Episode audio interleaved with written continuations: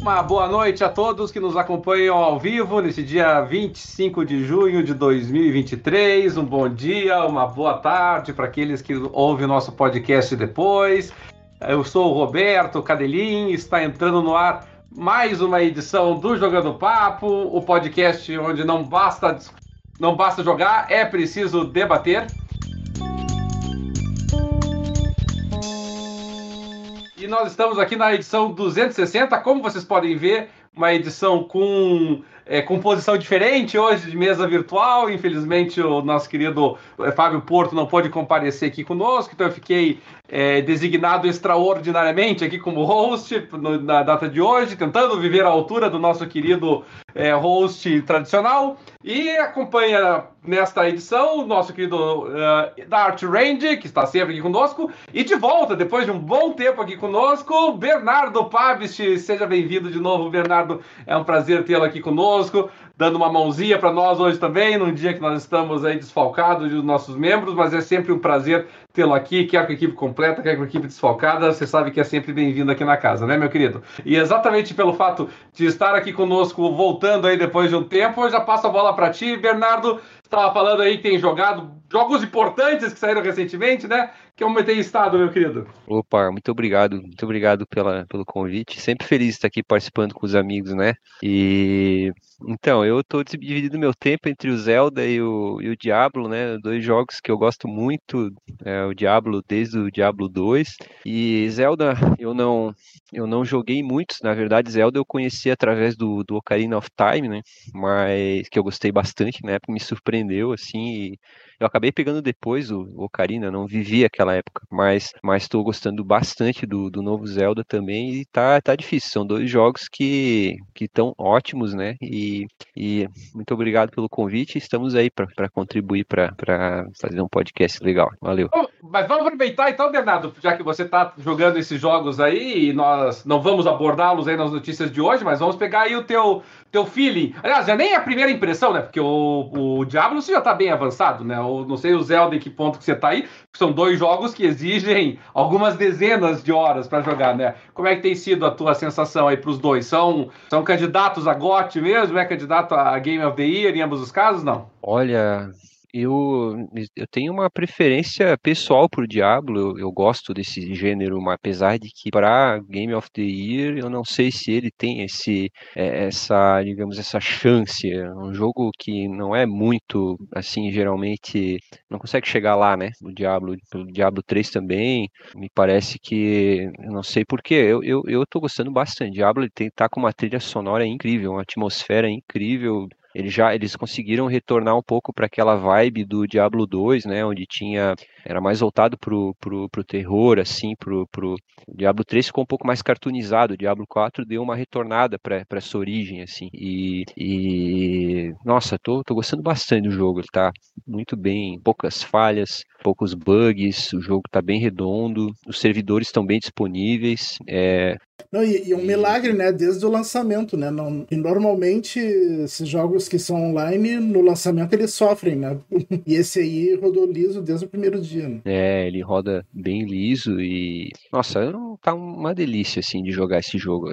E a trilha sonora é incrível, assim, né, né, Dart? Não sei o que tu tá achando também do Diabo. É, eu também tô achando muito bom. Eu já tô no nível 66, fazendo as marés infernais, os sigilos. Mas. Uh... O Zelda não. O Zelda não, não tem mais Nintendo Switch, né? Então não vou. Olha, eu. E para falar do Zelda, eu já, já digo que, que é, o Zelda, ele inacreditavelmente conseguiu. Porque eu vou ser sincero, eu, eu fechei o, o Breath of the Wild, joguei todo ele, praticamente todas as shrines eu fiz no jogo, completei ele, até enjoar, assim, eu joguei até esgotar. E aí, quando eu terminei, eu falei, deu, agora deu, chega. e mas quando veio esse jogo eu pensei, cara, é mais do mesmo, né? Mesmo mundo, mesmo mesmo mapa, tudo. Mas aí eu comecei a jogar e eles conseguem trazer algumas inovações, eles bebem de várias fontes e conseguiram melhorar o que já era bom. E naquele hardware já defasado ainda, rodar bem, roda bem o jogo, né? Não não apanha tanto. É, eu eu ainda tô ali na parte mais central, né, de, de Hyrule, né, mas é, eles acrescentam algumas mecânicas e, e também incluíram é, um mapa no céu e um mapa no subterrâneo ainda. Então agora é praticamente o triplo do tamanho do que era o antigo Zelda e com novas mecânicas, né, eles, eles colocam mecânicas muito interessantes como eu vou até isso acho que isso não pode ser considerado spoiler, é praticamente só uma mecânica do jogo, né? Mas eles mexem com volta no tempo, alguns puzzles que tu, tu consegue fazer com que os objetos voltem no tempo. Você tem uma nova técnica de ascender, onde tu consegue, por exemplo, atravessar o teto de uma caverna e chegar à superfície ou subir plataformas através desse poder.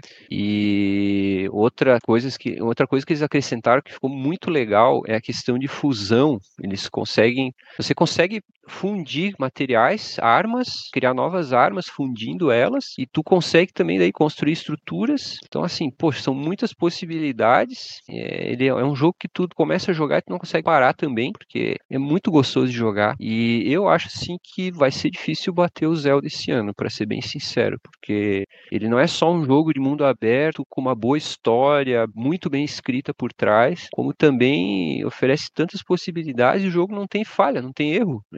No mundo de hoje, né, que a gente vive com tantos jogos que saem com tanto problema, você pega um Zelda o jogo não tem problema, é impressionante. É, isso é, é fantástico, né? O, o grau de, de, de, qualidade que a Nintendo consegue colocar né, no, no, Zelda, mesmo com todas as limitações técnicas, com todas as limitações é, gráficas, né? Teve até é, produtor importante aí de jogos reclamando, dizendo, ah, o pessoal está sendo muito generoso nas avaliações do Zelda, né? Porque não estão cobrando ele com relação aos gráficos e tudo mais, mas a verdade é que assim, nós não estamos cobrando o Zelda dos gráficos porque o Zelda apresenta os gráficos que o console para o qual ele foi lançado aguenta. Ora, se fosse lançado realmente para o PlayStation, se fosse lançado para o Xbox Series, S, Series, Series X, se fosse lançado para o PlayStation 5, a gente provavelmente seria mais crítico, né? Mas dentro da, daquilo que o, o Switch proporciona e permite, né? Eu acho que está mais do que Tá, tá, tá, de ótimo tamanho aí o que, eles, o que ele está apresentando, né? Agora, uma coisa que você falou é interessante, né, Bernardo, é que realmente o, o Diablo, todos os jogos do Diablo, é, o Diablo 1, 2, 3, 4, todos eles, sem exceção, sempre foram muito bem recebidos pela crítica, sempre foram bem recebidos pela, eh, pelos jogadores, mas, mas, realmente, em termos de premiação, o Diablo é uma franquia que não, não, não, apresenta resultados. É uma coisa curiosa essa, né? Não sei se, se por uma questão. Aí tem que dar uma analisada na, nos anos aí que eles foram lançados, não sei se. É, o 3, anos... O 13 ele teve um lançamento meio problemático, né? Ele, ele foi meio criticado, porque lembra que tinha um, uma parte de microtransações que depois eles desativaram, e, e também os servidores não aguentaram. Então, e, o 13 realmente acho que ele não, não conseguiu nada de premiação, acho que por causa desse início conturbado. Mas o Diablo 4, como não teve esse início conturbado, né? Foi mais tranquilo, então talvez tenha alguma chance. Não de jogo do ano, né? Mas premiação sim. Mas se a gente pegar e pensar, né, por, né da mesmo o Diablo 3, que realmente teve essa crítica, se pegar, por exemplo, a média, a avaliação crítica do Diablo 3, é exatamente a mesma, a mesma é média daquele que é considerado o melhor Diablo de todos, que é o Diablo 2. Então, eles têm a mesma média, os dois com a, com a, mesma avaliação. Quer dizer, o Diablo 1 tem uma, tem uma avaliação maior, mas é porque a, a quantidade de notas que foram é, utilizadas como parâmetros são menores, né? Porque é um jogo mais antigo. Então a, a quantidade de referências deles é um pouquinho menor. Mas a, ainda assim, né? O, você vê, são jogos assim que estão sempre ali, 88, 89, 90, 91. Então são jogos assim que são recebidos para ser, no mínimo, concorrer. E, e, nem isso, né? Aí eu não sei se, se é porque, de repente, nos anos que eles são lançados, tem outros RPGs de alto nível, né? Esse ano, por exemplo, Diablo estaria batendo de frente com, com o próprio Zelda na, na categoria ali de RPG. Eu, até pessoalmente, eu nem considero muito Diablo como RPG, mas me parece que é onde a maioria acaba classificando ele. Então, não sei, talvez seja por conta disso. Talvez até pelo fato de que Diablo tem essa, é, essa dificuldade né, de categorização, você não consegue deixar ele. Ele, obviamente, não é hack and slash, ele não é propriamente um RPG do ponto de vista assim, da, de história, enredo e tudo mais. Ele, ele não classifica propriamente como aventura, né? Naquelas visões isométricas, ele tem uma é, categoria. Ele é, ele é RPG na, na parte de evolução do personagem, crafting, é, e, é. E, é, eu, loot, coisa assim. Eu, eu gostei bastante também, Dart, porque no Diablo 4 você não precisa ficar escolhendo onde você coloca lá inteligência, destreza, força, porque eu achava que muito confuso, era é muita coisa. Então, já tem que montar a build da armadura, né? Uma armadura, armas e tal. Ali não, ele já joga automático, né? A, ele já coloca automaticamente, você vai é, evoluindo, ele já vai distribuindo conforme a, a classe do teu personagem. Então você fica mais focado na build de armadura e como você vai usar os poderes que tu vai escolher. Tem uma árvore de, de habilidades que tu vai é, que você vai, vai escolhendo também os poderes, e, e, eu achei muito legal. Isso eu achei realmente muito legal, que não tinha, acredito que não tinha. Tu consegue recuar na árvore de habilidades, é, Cadelim. Depois, se você, pô, tô usando, por exemplo, né, eu tô usando necromante. Então, é, eu tô usando ah, necromante. tu é daqueles então que escurece toda a tela. é, do miasma, exatamente. Usa é. aquele poder miasma lá que fica 3 segundos gerando dano de escuridão. Eu posso simplesmente, tu gasta um pouco de gol Gold, que é do jogo mesmo, e tu recua essa árvore e tu redis, redis, redistribui esses pontos, por exemplo, para um, um necromante de sangue, né? Que daí já é um necromante mais voltado para sugar a vida, né? Dos, e, dos e, não, e não é muito caro para tu refazer tudo, né? Não, não. Então, isso que é divertido, né? É muito divertido isso, porque tu consegue criar outro personagem rapidamente, assim, e alternar os poderes, sabe? Isso eu achei muito legal, porque muitas vezes nos jogos antigos você tinha que criar um personagem do zero para tu fazer isso, né? Então, isso, isso é muito legal. E também, detalhe, todas as missões secundárias de Diablo 4, é, eu tô jogando dublado esse jogo. Tudo muito bem dublado, assim. Não sei o que, que tu achou, Dart, se tu tá jogando em inglês ou português. Em português. Uh, agora eu botei o texto em inglês agora, porque quando eu tava procurando dicas de montar o, a build, uh, a maioria é tudo em inglês, daí eu não consegui achar a correspondente, eu botei o texto em inglês. Mas a dublagem tá muito boa mesmo. A do 3 já era excelente né? É o mesmo nível. É, não, é, é um esmero muito grande, assim, a gente sabe que a, que a Blizzard tá, passou por vários problemas aí, né? Mas, cara, o jogo ficou muito bom. Assim. Até agora não estou vendo também problemas de microtransação, assim, graves, né? De... É, é só pra é, coisa estética, né? Cosmética e é. coisa que eu não dou bola, que eu não gasto dinheiro com é. isso. o Diablo 3 sofria com isso, né? O Diablo 3 sofria. Tinha um... Depois eles desativaram, né, no Diablo 3. De é, tanta reclamação, é. desativaram. Uh, mas o, uh, essa parte de determinação, força, uh, tem também um pouco. Depois do, do nível 50, tu, tu começa a ter que alocar isso aí no, no, nos níveis de excelência. Níveis de excelência, né? É. Mas mesmo de, mas não é. Não, não, eu vi isso aí, eu já tô. É Paragon, acho que chama, né? É. Só que são quadradinhos que tu vai clicando e vai, vai colocando assim, né? É. O Diablo 2 tu tinha que colocar um a um, assim, desde o começo. Assim. Né? Por exemplo. E, eu, eu achei assim... meio confuso nessa parte do Paragon, a parte dos glifos, que eu ainda não entendi direito. Ah, tá. É, não, mas parece, mas não é complicado, na verdade. É só tu dar uma olhadinha lá depois, mas enfim. Mas então, é isso aí que eu, que eu ia falar para vocês. Eu tô bem contente com os dois jogos, assim, para esse ano já tô muito feliz. E, e, o meu filho também, viu, o Cadelinho? O, o meu filho tem 11 anos, o Rafael. Uhum. Geralmente é um jogador de Minecraft. E, o único jogo que encantou o Rafael agora foi o, foi o, o Zelda. Beleza, e, dessa... e, o Zelda é. não costuma ser fácil de jogar, né? Ele quer. Não. Mas como ele já tem agora 11 anos, né? E, uhum. e o Zelda ele tem uma, uma, uma, uns tutoriais muito intuitivos. Você vai jogando e ele vai te introduzindo as mecânicas, assim, de uma maneira muito inteligente. As próprias shrines, né?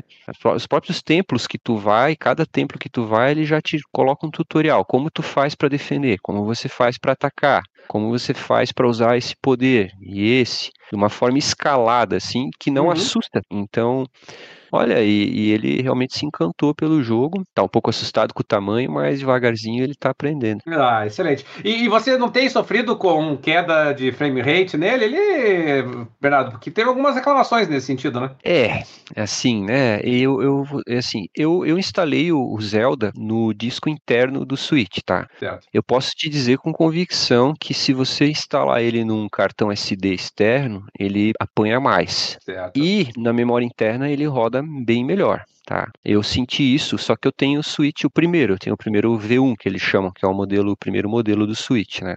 Hoje eles, os modelos ali OLED, provavelmente eles já são um pouco mais rápidos, né? Mas na memória interna eu tenho, não tenho me incomodado. Eu estou acostumado a jogar Diablo, por exemplo, a 80 FPS no PC. Mas claro que o Zelda tem algumas quedinhas de frame rate, mas não compromete o jogo, tá? Não é algo que incomoda. Assim, 30 ah, FPS. É menos mal, né? É. É, eu penso que você, é, mantendo 30 ou em torno disso, qualquer RPG funciona relativamente bem, assim. Quando você começa a cair a partir disso ali, né, cair para 20, 22 ali, eu acho que você já começa a sentir um pouquinho. Eu, eu tento sempre manter acima de 24, 25. Na, na verdade, assim, eu, eu, eu, eu, gosto de girar em torno de 30, sabe? Eu não sou muito desse pessoal aí do, do 60 FPS, pelo menos não para jogos de RPG. Eu costumo até brincar, né, que eu costumo baixar até mods para tornar o jogo mais pesado, né, melhorando a parte gráfica dele é, até chegar a 30 FPS, né? Ele eu paro de deixar o jogo mais pesado. Então, que bom saber que ele está rodando melhor assim, né? Mas enfim, vamos tentar avançar aqui o nosso nossa conversa de hoje sobre o, o tema semana que ainda, infelizmente, né? Eu digo infelizmente porque essa novela não acaba nunca, né? A gente vai ter que abordar ainda que é passar ali a, a novela toda da aquisição da Activision. Mas antes de nós entrarmos nessa discussão, aliás, que nós provavelmente deixaremos para o final, é, tivemos uma informação da, da Sony com relação ao seu serviço de assinatura em particular, o a PSN Plus. A Sony veio ao público apontar que a, a PSN, a, nós sabemos que a PSN Plus ela é escalonada, ela tem três, três níveis de assinatura diferentes, tanto no Brasil quanto fora, ainda que o, os níveis sejam diferentes. E a, a Sony veio ao público dizer que de todos os, de todos os assinantes da PSN Plus, a, a maior parte, o maior percentual de assinantes está precisamente no nível mais alto, que é a PSN Plus Premium. E, é importante a gente trazer isso aqui, né, Dart? Porque recentemente nós tratamos desse tema aqui no nosso programa e nós mencionamos naquela oportunidade que, que quem possui PlayStation vale muito a pena, evidentemente, fazer a assinatura. E das assinaturas disponíveis no Brasil, a que nós sempre recomendamos aqui no nosso programa foi a, a, Play, a PSN Plus Extra, né? E não a Premium, por dois motivos. Primeiro, porque não existe a Premium no Brasil. É, segundo, porque no Brasil que nós é, temos. No Brasil é, uma... é Deluxe, né? É, no Brasil é Deluxe. Essa Deluxe aqui no Brasil, ela não é muito mais cara, né? Verdade seja dita, ela custa acho que 50 reais a mais ao ano ou algo parecido, mas a verdade é que ela é uma, digamos assim, ela é uma PSN Plus dos pobres, por assim dizer, né? Porque ela não tem, talvez, o principal atrativo da PSN Plus Premium, que existe nos países do primeiro mundo, que são o você ter acesso aos jogos do PS3, do PS1, PS2 e PSP via streaming. É, aqui no Brasil você tem essa Deluxe que te dá acesso até a biblioteca do PS3 e do, dos consoles mais antigos, mas não através de streaming. Então isso é uma vantagem é, muito grande. A, a, Deluxe não dá acesso a jogos de, de, de, PS3, só Play 1 e Play 2. Ah, verdade. Obrigado. Porque o PS3 só, tem, só tem por streaming. Verdade, bem lembrado é, só te dá acesso ao PS1 e PS2, não te dá acesso ao PS3, e em ambos os casos, é, não te dá acesso de jogos por streaming. Então, realmente, aqui no Brasil, essa Deluxe não me parece ser atraente, realmente. Mas lá fora, né, Dart, tem todo sentido, né? A pessoa não só tem acesso aos jogos do PS3, tem acesso ao streaming de todo o, o, os jogos disponíveis, pelo menos do PS3, PS1, PS2 e PSP. E, e, rigorosamente falando, é 20 dólares a mais ao ano a assinatura, né? Então, realmente não tem por que não assinar a Premium, essa é a verdade, né? Para você poupar aí, vai gastar 1 dólar e 50, 1 dólar e 80 mais por mês e tem acesso a todo esse streaming, sinceramente, me parece é, que é por aí é, mesmo, né? Apesar que eu, pessoalmente, provavelmente só assinaria extra mesmo, porque só me interessa PS4 e PS5. De preferência, se desse pra ser só PS5, melhor. Porque... Preço mais barato e não, não, não ir tirar o PS4, tá porque, tá valendo. Porque jogo de PS3 pra trás, 360 pra trás, já deu. Já deu a época dele, já joguei na época, e o que eu não joguei, agora eu quero só a versão, versão remaster.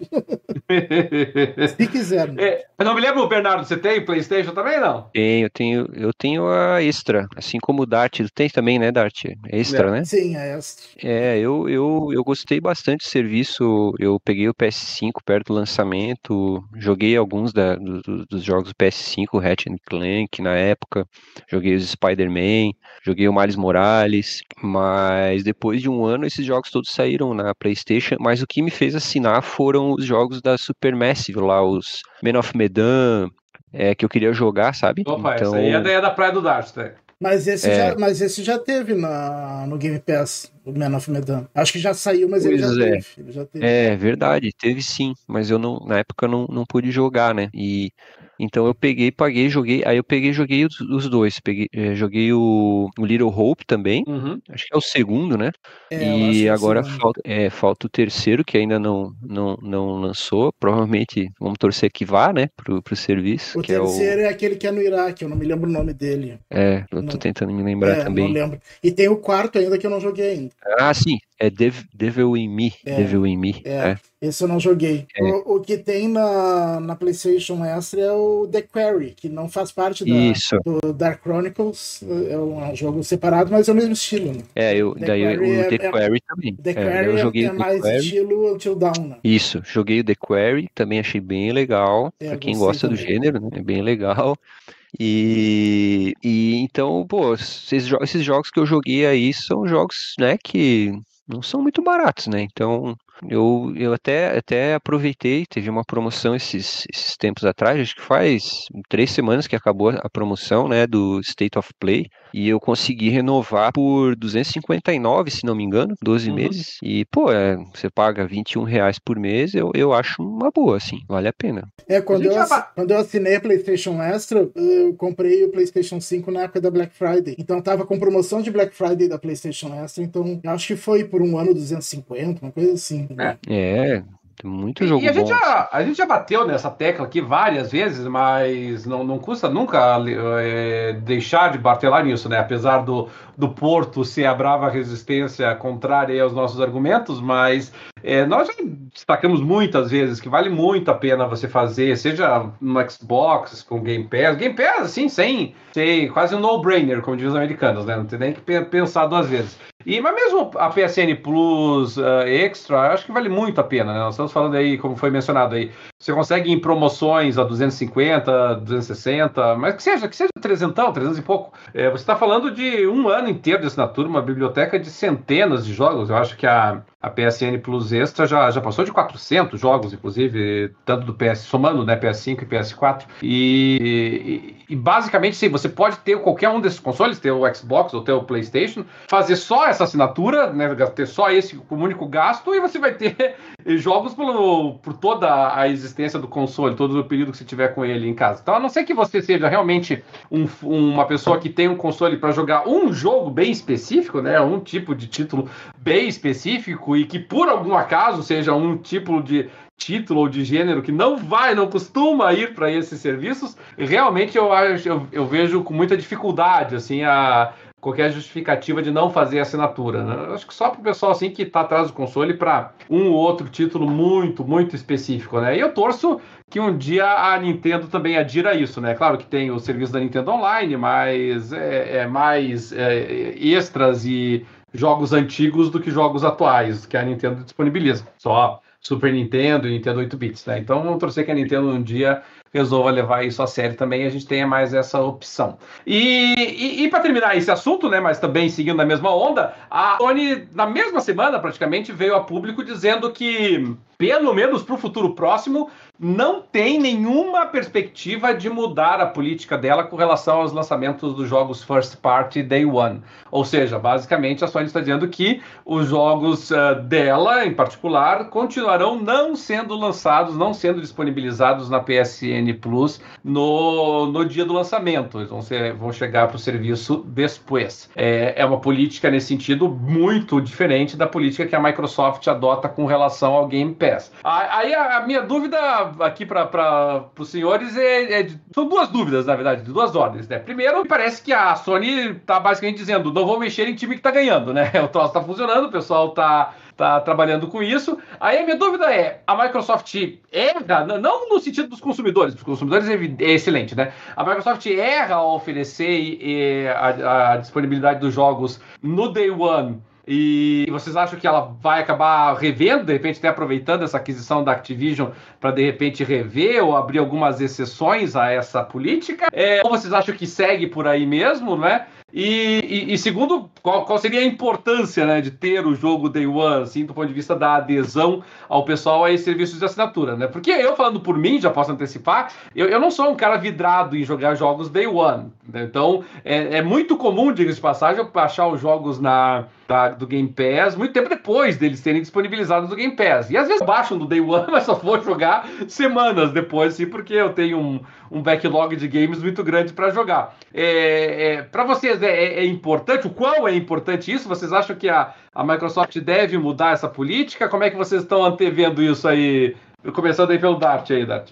É, eu, eu depende do jogo. Tem jogos que eu fico fissurado para jogar no Day One e tem jogos que não. Mas como a Microsoft sempre lança no Day One, então mesmo que eu não tô tão fissurado assim, acabo jogando no Day One. acabo baixando e jogando. Uh, a não ser que o jogo não me interesse nada, mesmo que eu não queira jogar, daí eu, eu não baixo. Mas uh, os grandes lançamentos assim, geralmente eu jogo no Day One porque é disponibilizado. E não disponibilizassem, eu provavelmente ia uh, acabar comprando os que eu sou muito fissurado e os que eu não sou tão fissurado eu esperaria uma promoção. Que é o que eu faço na Sony, né? Uh, eu ainda não, ainda não joguei o God of War porque eu tô esperando ver se baixa o preço, que ele nunca baixa o preço, ou então entrar na, na, na PS Plus S. Você acha, Dart, que, que tem uma chance da Microsoft alterar essa política? Porque essa história de não ter o jogo disponibilizado eh, day one é, é um murmurinho que, que volta e meia apareceu, principalmente por ocasião dessa aquisição da, da Activision aí, sabe? ele sempre aparece como sendo um dos itens que a Microsoft estaria disposta a negociar. Você, Eu acho que a Microsoft, enquanto ela não for líder, ela não vai mexer nisso, porque é o atrativo dela, o principal atrativo. Viu? É, desculpa interromper, mas eu, eu penso assim, ó. A questão toda é, se for para disponibilizar um lançamento day one comprometido no seu desenvolvimento, se o jogo não tiver bem polido, eu sou contra, entende? É, eu, não, eu não sei qual é a relação exata com um jogo ser lançado day one no, no Game Pass e isso, de certa forma, comprometer o desenvolvimento do jogo. Eu acho que isso é um problema. Não de, teoricamente não deveria interferir, né? É, o que está aparecendo para a gente é que isso está acontecendo, né? Que a Sony, ela, digamos assim, adota um modelo de, de, de não lançar esses jogos day one para vender com um preço alto no lançamento, para ter essa receita, enfim, para lançar os jogos mais bem polidos, vamos dizer assim. Pelo menos é o que se fala, né? Agora, a gente, claro, não, não existe, provavelmente não existe uma relação direta, né? Mas é, é, esse lançamento de Redfall aí foi um exemplo de um jogo que foi apressado para ser lançado, se perdeu no caminho e mesmo sendo The One foi mas, um desastre. Né? Mas eu acho que uma coisa não tem muito a ver com a outra. Eu acho que Redfall, se não fosse lançado no The One no Game Pass, ia ser a mesma porcaria que ele é. não, não. Eu, eu, eu acompanho. O, aqui o, o Eri Almeida, ele falou a mesma coisa aqui no chat, Bernardo, mencionou até, né? Você vai lançar que nem Redfall, não lance. Mas eu tô com o Dart nessa, nessa opinião mesmo. Eu acho que o, o problema do Redfall, sinceramente, não era polimento. O problema é que o jogo não, não é bom, fazer o que acontece. É. Tem jogos que simplesmente. Podia polir ao máximo, ficar brilhando. ser a mesma merda. Pois é, tem, tem, tem, comentários aí pela internet, né? Que é, o estúdio queria cancelar, queria evitar o lançamento do jogo e foi meio que pô, assim, para entrar no Game Pass, entendeu? Não, que tá, era uma bem. promessa. Mas daí são coisas diferentes, né? Uma coisa é você, assim, é, o jogo, o, o estúdio entender que o jogo não tem condições de, de, de ser lançado e, e, achar que é melhor cancelá-lo por inteiro. E aí a Microsoft ter uma política comercial diferente, porque já foi anunciado, nós mencionamos várias vezes, né? No nosso entender, equivocadamente, a Microsoft deu para o Redfall uma, um, um, hype maior do que o jogo merecia. Isso sempre pareceu muito evidente, assim, pelo, pelos, pelo que era apresentado em termos de não só de CGs, mas de proposta de jogo mesmo. E, e é claro, depois de fazer todo aquele AUE, não tinha como a Microsoft pegar e voltar atrás dessa história toda. Ela tinha que lançar de qualquer jeito. É, mas daí eu não acho que o problema tenha sido o Day One ou não. A Microsoft simplesmente não queria cancelar o projeto e não estava afim de botar mais dinheiro ainda. Porque pra... ela já estava com poucos lançamentos, né? Então, é, é, então ela lançou. Ele seria lançado com ou é, sem Day One é, Game Pass. É, é, também acho. Aqui eu não acho que o problema seja o Day One. O, o, o que pode acontecer no, nessa história toda de, de é, sim, eu não vejo esse problema. Eu também tô com o Dart nessa. Eu não acho que Day One seja um problema. Eu não acho que isso leve a empresa a acelerar o lançamento, o fato de você querer disponibilizar ele day one.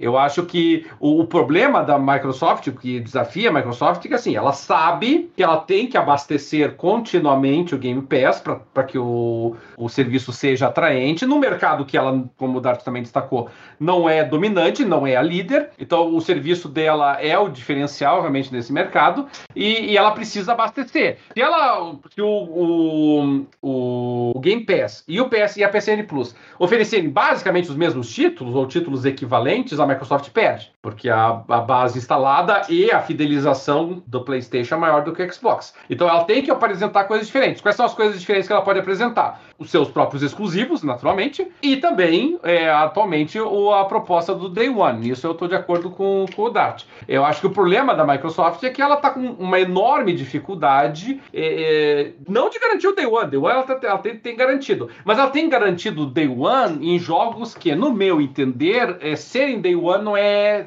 não é decisivo. Existem muitos jogos que entram nessa categoria, né? É, não, não, da qualidade do jogo, se você pega ali, sei lá, uh, Plague Tale Wrecking, por exemplo. É, ah, Plague Tale Wrecking vai estar tá Day One no Xbox. Tem relevância estar Day One um jogo como esse no, no Game Pass? Sinceramente, não me parece. É, eu acho pra, que ninguém pra quem, tá que, pra quem tá querendo muito jogar, né? Quem é, é. muito fã, não. Mas... É, funciona... Faria diferença para jogos como vocês estão jogando. Para Diablo faz diferença você jogar Day One, faz uma senhora diferença. No Diablo 4 você ser Day One. No, no Call of Duty, eleve isso à quinta potência. Você ter ele disponível Day One. Então, alguns jogos realmente faz diferença, né? Agora, em muitos desses Day One, tô sentindo. E a Microsoft está com dificuldade, né, de apresentar jogos de alta qualidade, assim, para entrar no, no, no Game Pass. A realidade é essa, né? A gente pode ter boas surpresas, como foi aquele, aquele Hi-Fi Rush lá, por exemplo. Nós temos decepções, como foi o caso do Redfall. Nós temos outros que entregam basicamente o que prometeram, Outer Worlds, por exemplo, mas, mas eu acho que a Microsoft está tá se batendo um pouquinho com isso ainda. Só para complementar, eu, eu, eu, eu gosto, eu acho legal se você tem jogos Day One no, no Game Pass. Claro que eu, eu, no melhor dos mundos, né, ter os jogos Day One no serviço seria perfeito, né, pra, a gente não precisar pagar por um lançamento e poder jogar,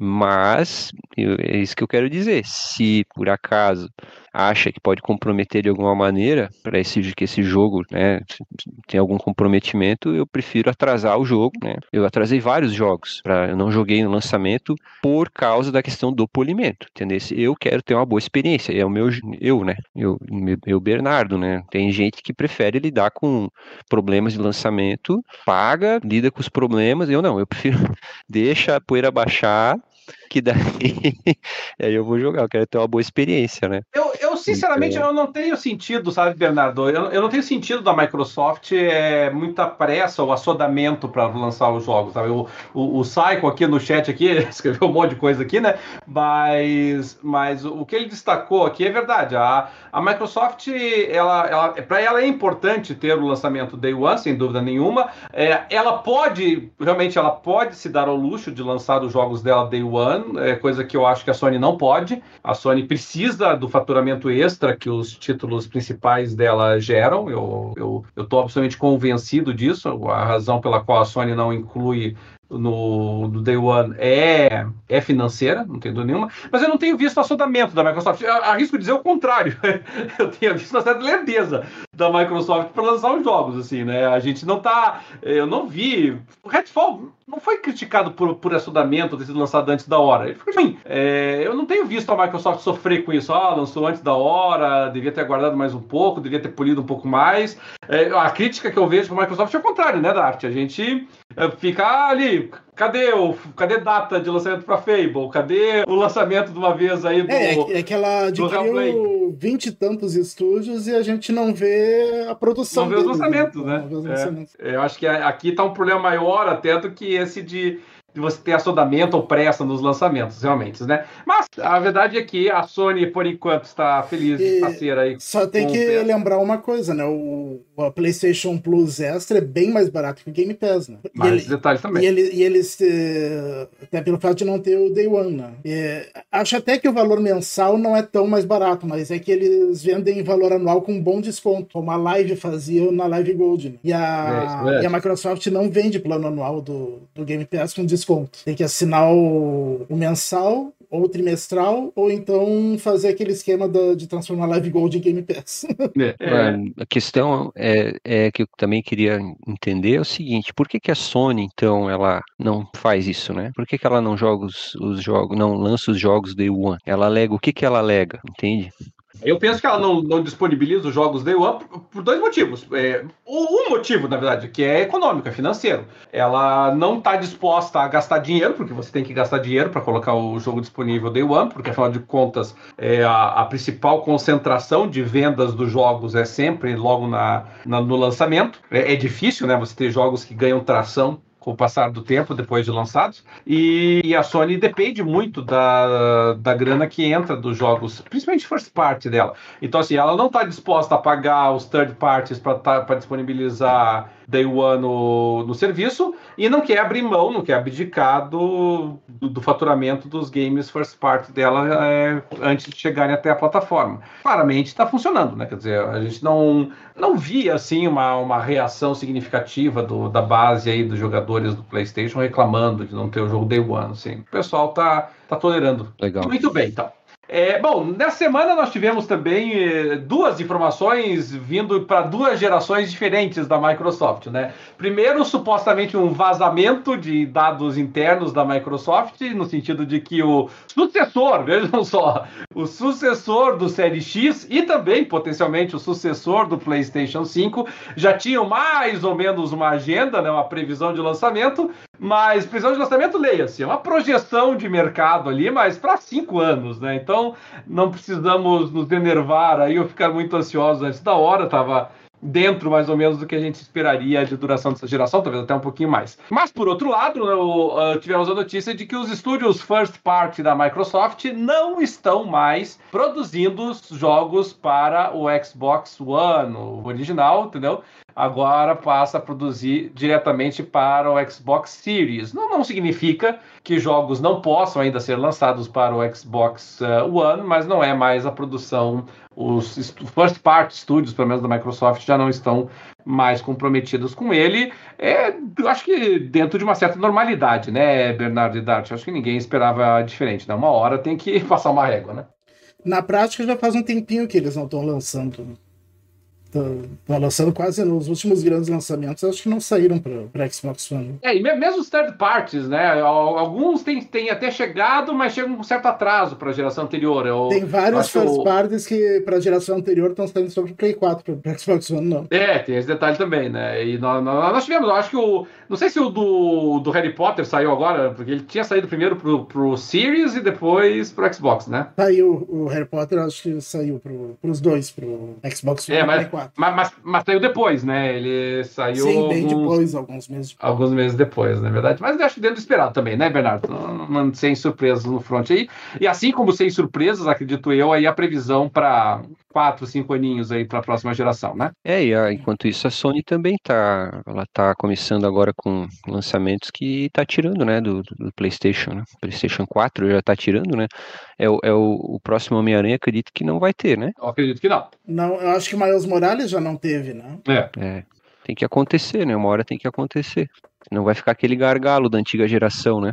O jogo vai ter que funcionar em todos os sistemas, né? É bem mais complicado. E aliás, agora que estão chegando os jogos que são só para essa geração, daí a gente vê que essas máquinas não conseguem fazer 60 FPS a 4K. 4K.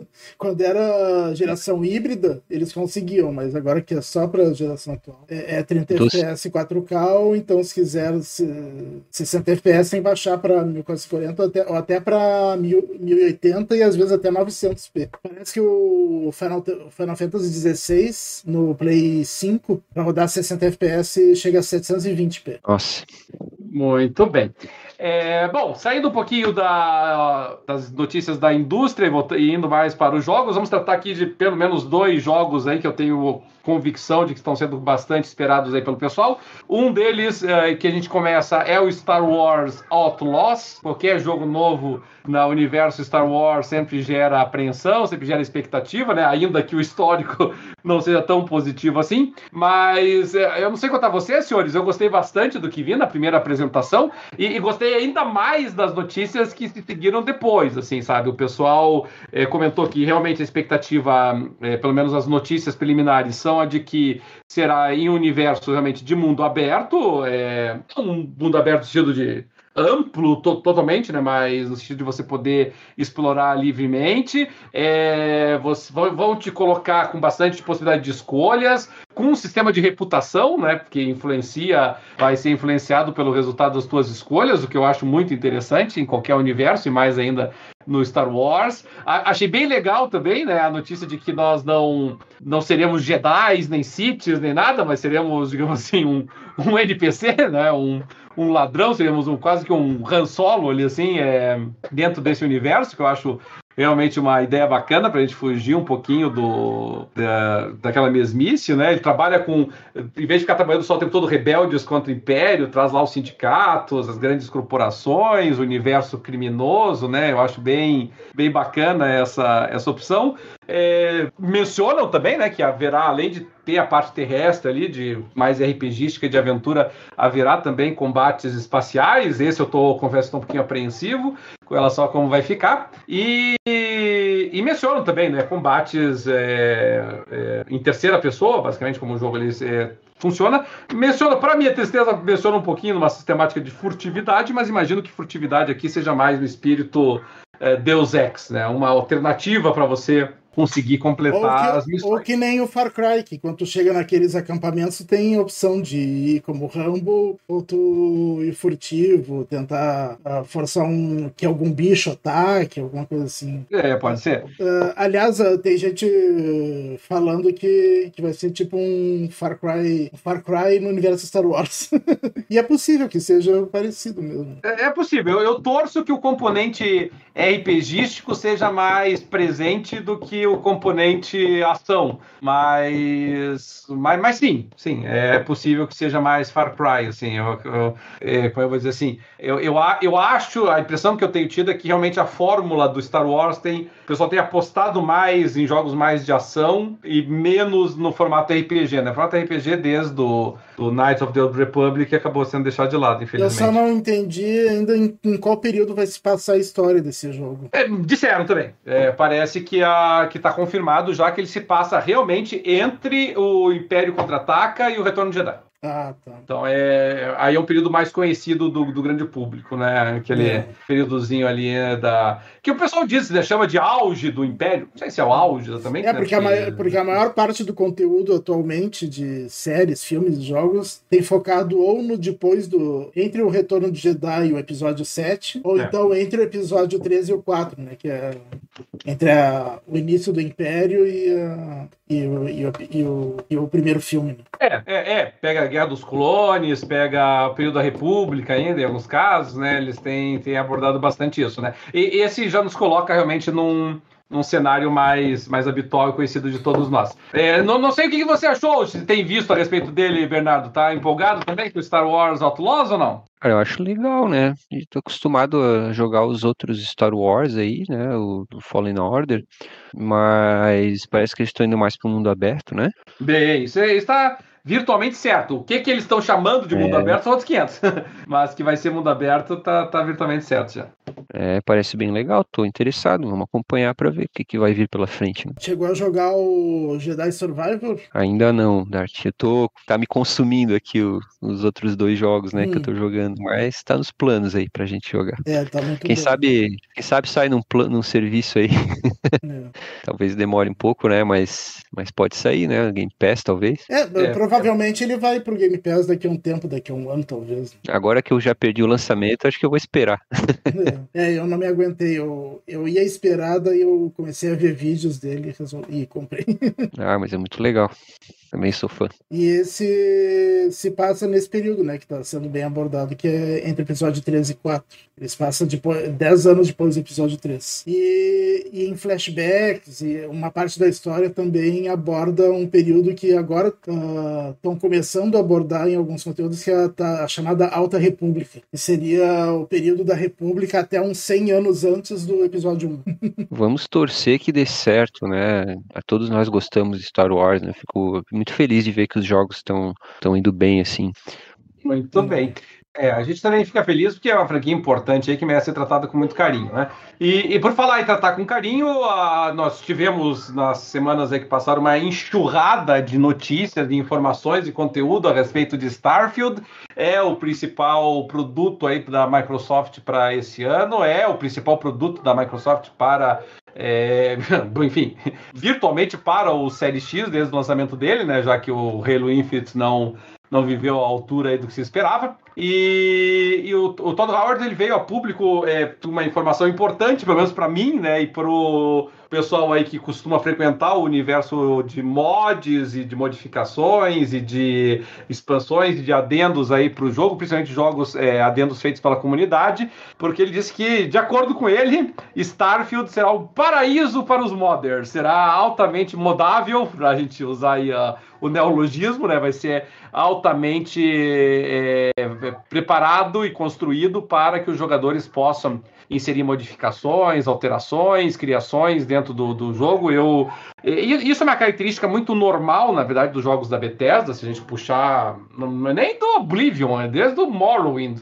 Já havia uma, uma facilidade bem grande de fazer mods para os jogos da, da Bethesda. Isso se manteve com o Oblivion. É, chegou ao, ao ápice, eu acredito eu, com o Skyrim. A quantidade de mods disponíveis, principalmente para PC, naturalmente, é, para Skyrim é uma coisa é simplesmente estonteante, assim, a quantidade gigantesca de mods disponíveis para Skyrim. É, criam-se, só você ter uma ideia, criam-se continentes inteiros novos, assim, que para acrescentar o jogo, né? Um jogo que já é maciço, né? E você ainda amplia dessa forma. E, e a mesma coisa é verdade também para o Fallout 3, Fallout 4, todos esses jogos da Bethesda aí são realmente altamente modificáveis e o pessoal trabalha muito com isso, sim. Eles criam realmente muita coisa nova, muito conteúdo novo, enriquecem muito o jogo. E eu estava muito curioso para saber como é que Starfield trataria isso. E dentro do esperado, o Todd Howard confirmou que vai ser altamente modável e, e os jogos espaciais, em que você pode visitar planetas diferentes, pode visitar regiões diferentes. Eu acredito que realmente a comunidade de mods vai se hum,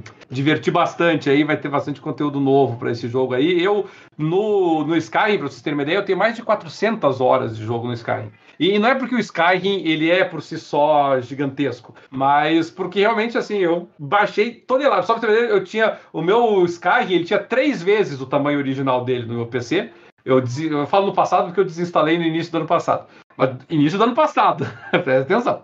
E eu tinha três vezes quase o, conteúdo, o tamanho dele só em mods, assim, com conteúdos extras, missões novas, e NPCs novos, e alterações de texturas, e alterações de conteúdo, e de locais, e de é, magia, enfim. Era, não tem nem por onde começar ali a lista imensa de mods que eu tinha. Então, realmente, é, é legal isso, né? Bacana e permite que a gente ganhe uma sobrevida aí nos games, né? Tem que Mas verificar. Pro, provavelmente no console não vai tudo isso. É, tem que ver como que vão tentar integrar isso nos consoles, né? Se o console vai ter algum aproveitamento nisso. Eu, sinceramente, Dart, eu não vejo óbice nenhum aqui isso seja possível ser feito nos consoles também. Claro que o console é um ambiente mais fechado e as empresas têm todo um cuidado, né? Porque afinal de contas os mods não são oficiais, então você tem que ter um certo cuidado. Mas assim, quando o Steam criou lá o, o workshop deles, né, em que você faz o, o serviço de, de mods do Steam, é tudo automatizado, é uma coisa muito simples. O Steam homologa os mods, é muito tranquilo. Você faz lá, você assina o, o, o, a modificação que você quer. Toda vez que o criador da modificação apresenta uma, um, uma atualização, ele baixa automaticamente. Funciona assim redondinho, não tem nenhuma dificuldade isso. Eu, sinceramente, acho que poderiam fazer o mesmo nos consoles. Não tem notícias ainda, né? Mas não deixa de ser uma boa notícia, pelo menos o pessoal que joga no PC. Legal, então. E aí, pra gente uh, encerrar a parte de PC, fica aqui o registro importante para os PC gamers, pelo menos, pra gente não deixar passar batido, né? Nós tivemos uma atualização gigantesca, com muitos asteriscos nesse gigantesca, para o Steam. O Steam sofreu uma repaginação, por assim dizer. É, é claro, quando a gente fala em repaginação do Steam, a gente tem que lembrar que Steam é uma plataforma muito conservadora, né? Ela não gosta de mexer muito no que ela tem. Mas realmente alterou bastante a interface, é, mudaram todo o framework dele. Não há dúvida nenhuma de que essa alteração foi para dar mais interação e suporte ao Steam Deck. Isso é evidente, é óbvio, manifesto. Todo mundo percebeu isso. Mas é, eu, eu gostei bastante, eu mesmo bastante do Steam. Eu achei que a, a nova interface, ainda mantendo o certo conservadorismo do Steam, é, ficou realmente mais, mais amigável. Eu achei que ficou mais moderna, realmente, a apresentação ali do, da, da, da navegação, da forma como a gente navega ali para os jogos melhoraram bastante o overlay, né? Que é aquela, é, é aquela tela que você pode parar, sair dos jogos ali para tirar screenshots, fazer streamings e, e, e, fazer até medições, né? Frames, etc. Que você pode utilizar no jogo. E, e mais interessante que eu achei legal, Dart e Bernardo, foi que eles têm um sistema integrado que na nuvem que permite que você faça anotações no jogo. Então você está ali jogando, né? Você puxa o overlay do, do Steam, você faz uma anotação específica para aquela fase, né? Tipo, ah, já tentei isso, já tentei essas combinações, ou lembrar de voltar aqui, enfim, né? Faz as suas anotações ali, ele fica integrado junto ao jogo em qualquer plataforma que você entre, né? Ele fica vinculado à tua conta, a mesma anotação, a mesma notinha que você fez. Eu acho assim que para jogos é, mais complexos, né? Que tem muita coisa às vezes acontecendo ao mesmo tempo, é legal, né? Você ter um, um overlay ali que você possa acessar. E aí é uma, um serviço de formatação bem legal que eles fizeram, eu achei muito, muito bacana, né? Não, não sei, eu, eu acho que o Xbox e o PlayStation não, não tem nada parecido com isso, né? Que a gente possa fazer anotações, assim. Não. Se tem, eu não, nunca usei esse troço. Não, não tem, não. É, eu, eu achei eu, legal. Mas eu tava. Agora eu tava olhando aqui o, o Steam, que eu tenho usado pouco, até não tenho jogado no PC. Eu nas últimas semanas. Uh, eu, como não uso tanto assim, então não, não conheço tanto o sistema, mas assim, visualmente é a mesma coisa. Né? Ô, Donato, essa porcaria. Eles são, não, bem, são bem conservadores mesmo. São, são bem conservadores. Mas se você for lá, por exemplo, pro, pro alto, lá na parte superior, ali onde tá lá o. Não, não, a... tem umas modificações assim, mas. Tem, mudou mas o tamanho da fonte. Né? É, é sutil. A, a fonte, ele tá. Ele tem, tá com mais frescurinha, né? Tá, tá com mais animações, coisas mais dinâmicas, assim, na tela. É, é. Se você vai para. É, se você vai, vai pesquisar ali os jogos ali, ele tá organizadinho. Ele, ele lembra um pouquinho agora, na, na, hora de você organizar ali os jogos, ele lembra um pouquinho aquela sistemática da, dos aparelhos Androids, a televisão, assim, com as. É, é eu vi que, por exemplo, ali na biblioteca uh, tem a, aquela coluna que tem a lista dos jogos, né? E do lado, uhum. e do lado tem uma forma mais amigável que, que se assemelha às lojas dos consoles. Né? Isso, é, precisamente. E o, mas a principal alteração, a mais sensível, é mais pro overlay mesmo. Se você entrar no overlay durante algum jogo, é, você, vai, você, vai, ver que tá bem diferente. Tá é, bem isso realmente era... eu nunca uso o overlay. Tá? É, né, que antes era muito ruizinho. Antes ele, ele puxava uma tela, às vezes até saía do jogo, ia pro Windows, ele puxava uma tela, ele era horrível. Agora, agora não, agora tá bem mais integrado. Ele lembra, melhorado, ele lembra o overlay do, do, do GeForce Experience, que é do, do NVIDIA, né, que você puxava ali assim no meio do jogo jogo, ele tá, tá lembrando essa funcionalidade. Eu, eu, pelo menos, gostei. Enfim. E, bom, pra gente encerrar, e já tínhamos meio que alertado desde o começo, embora eu vou ser bem sincero, é, o Bernardo nem participou tanto das últimas discussões nossas aqui, só como ouvinte, né, Bernardo? Só comparecendo ali nos é. nossos encontros. Mas é, eu, eu, já tô de saco cheio dessa conversa. da aquisição da Activision. Mas como ela continua vindo para os assuntos, não tem como a gente ignorá-lo. Durante essa semana, nós tivemos a primeira audiência judicial do processo, tá? Não é uma audiência administrativa, não é a discussão ocorrendo no âmbito da FTC. Na verdade, aqui foi uma ação que a FTC ajuizou no Poder Judiciário dos Estados Unidos, em face da Microsoft, e a juíza da causa já marcou, foi relativamente rápido até, é, marcou já uma primeira audiência, onde foram ouvidas principalmente as partes, né? O Phil Spencer falou longamente, inclusive, na, na nessa audiência, e, e, e, essa é uma audiência que está todo mundo de olho, porque é, muita gente suspeita, na verdade, que a FTC, neste caso aí, jogou o jogo da Microsoft. Muita gente acha que a, que a Microsoft é, plantou aí muitas notícias aí de que a fusão iria para frente enquanto a FTC não se pronunciasse, e eles iam começar a tornar o troço meio irreversível. A FTC ajuizou essa ação procurando barrar qualquer tentativa da Microsoft de, de proceder à aquisição, mas a verdade é que pode ser um tiro no pé, porque se o Poder Judiciário americano, que não costuma ser muito intervencionista nessas horas, é, entender que não é o caso de barrar a negociação, é, isso rigorosamente falando dá para a Microsoft né, realmente a, a faca e o queijo na mão aí, porque mesmo que a FTC administrativamente depois entenda que há algum outro problema, a Microsoft vai estar amparada pelo menos por um precedente judicial importante em favor dela, que pode fazer até com que a Microsoft vá à frente do negócio Ei, enquanto a FTC não bateu uma certa, De certa forma, ela conseguiu antecipar né, a discussão.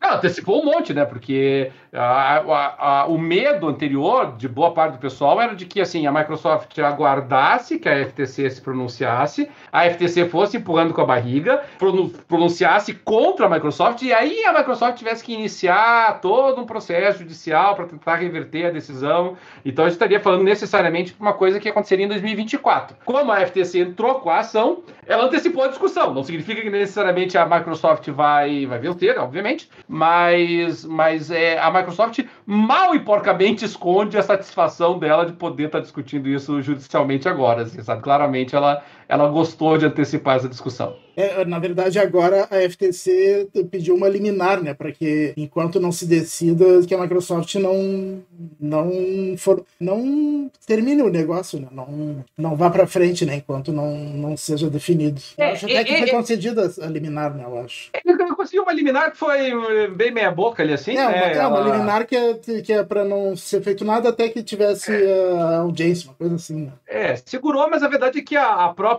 juíza, é uma juíza, inclusive, que está com a causa aqui, ela vai.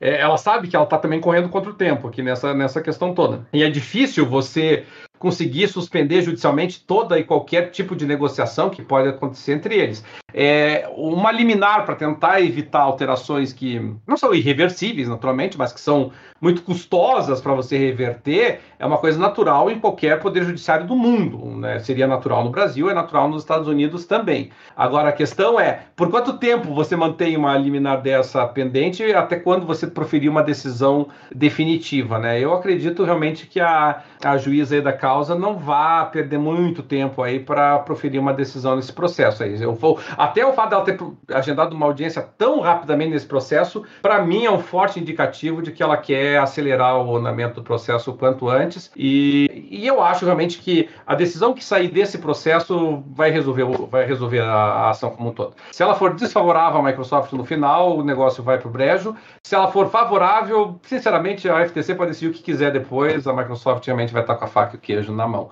Não sei se você tem acompanhado isso, Bernardo, como é que você tem assistido toda essa, essa novela, vamos chamar assim? Sim, sim, torcendo para que acabe logo. É, a encheção de saco já, né?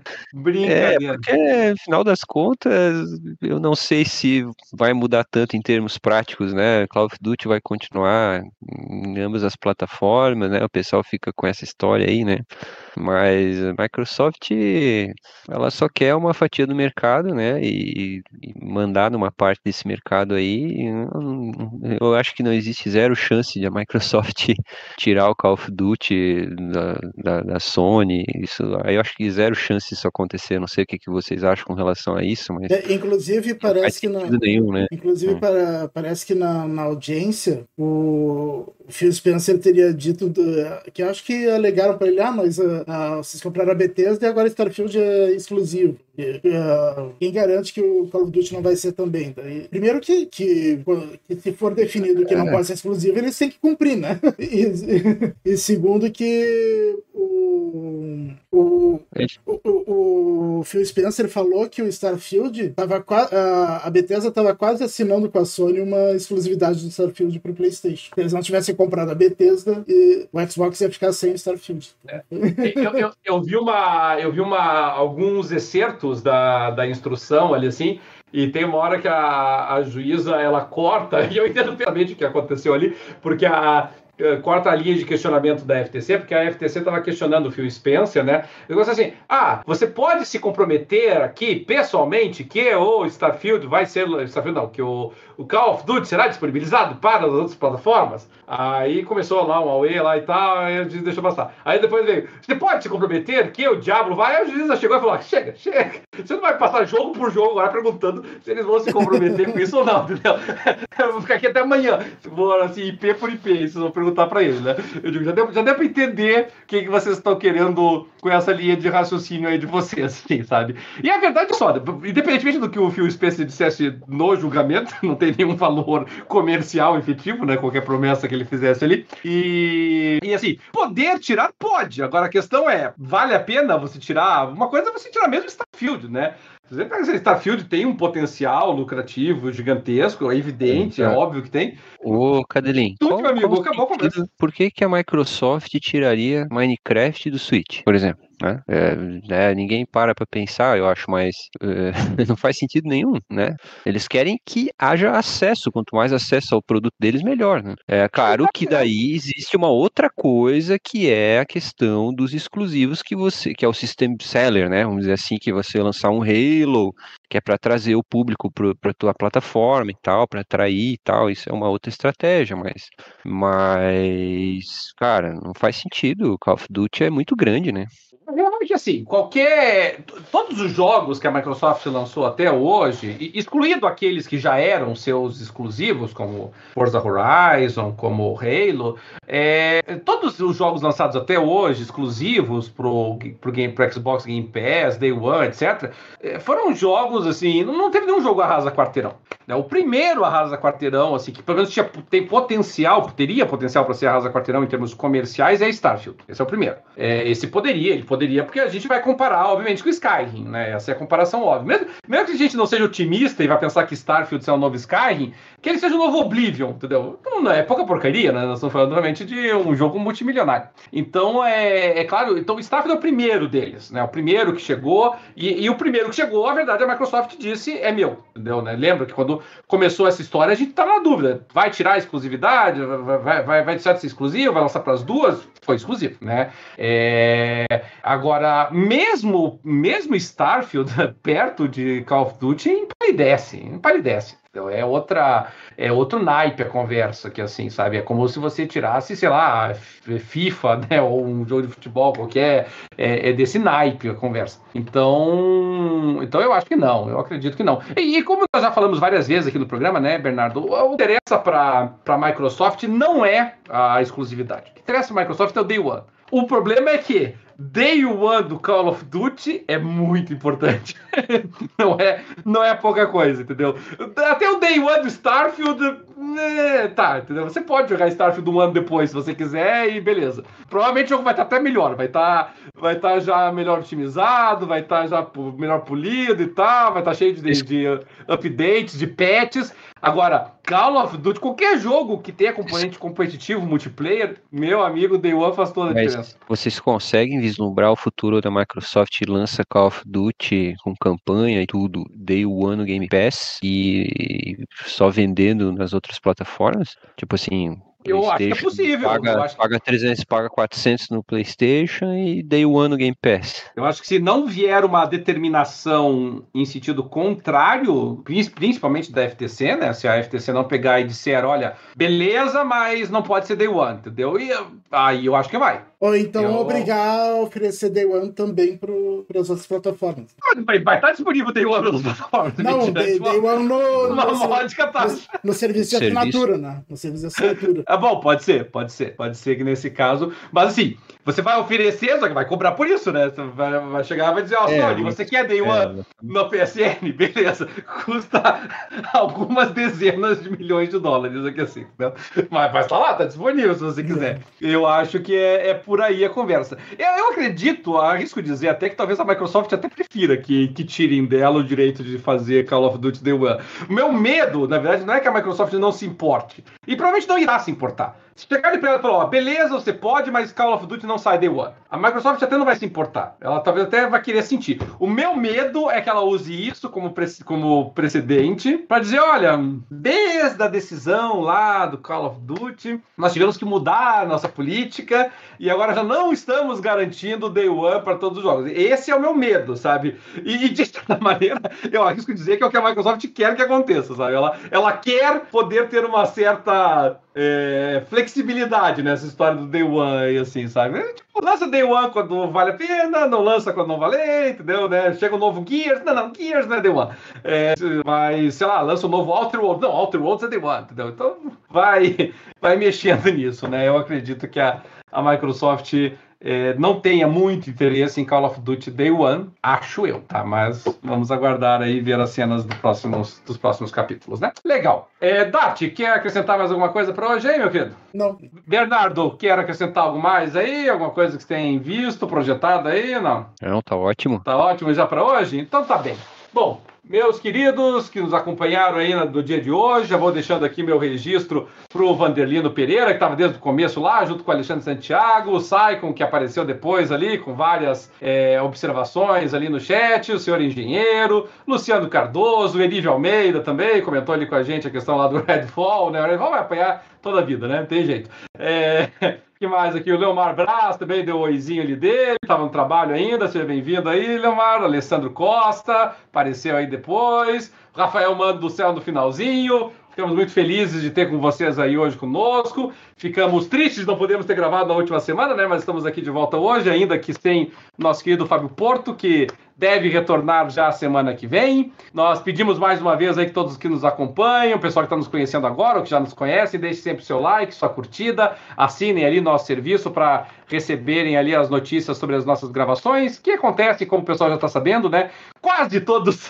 quase todo domingo, a partir das 8 horas da noite, mas sempre que não ocorrer, a gente deixa sempre avisado lá no YouTube que não vai acontecer a gravação. Deixamos também o nosso abraço, nosso, nosso, nossos beijos, nosso grande é, nossa grande alegria, nossa grande felicidade de compartilhar mais um desses momentos, nosso podcast 260, com todos os nossos ouvintes, nos todos os agregadores de podcast, pessoal que faz o download e todas as nossas plataformas. É sempre um prazer tê-los conosco, mesmo que não acompanhe aqui ao vivo. Nós sabemos aí que vocês estão junto com a gente, nos acompanhando há tantos anos e ficamos felizes de ainda poder contar aí com a confiança, com o prestígio da, da audiência de todos vocês. E nós vamos ficando por aqui na data de hoje. Pessoal aí já sabe, né? Se quiser entrar em contato conosco, só mandar um e-mail lá para jogandopapo, arroba jogandopapo.com.br pode entrar em contato conosco também pelo Instagram do Jogando Papo, pode entrar em contato pelo Facebook também do Jogando Papo. E é claro, querendo participar aqui conosco nas gravações ao vivo, apareçam no YouTube as, no nosso canal a partir das 8 da noite nos domingos. Teremos o maior prazer aí de contar com a presença de todos vocês, viu? O Jogando Papo vai ficando por aqui e até a próxima. Um forte abraço a todos.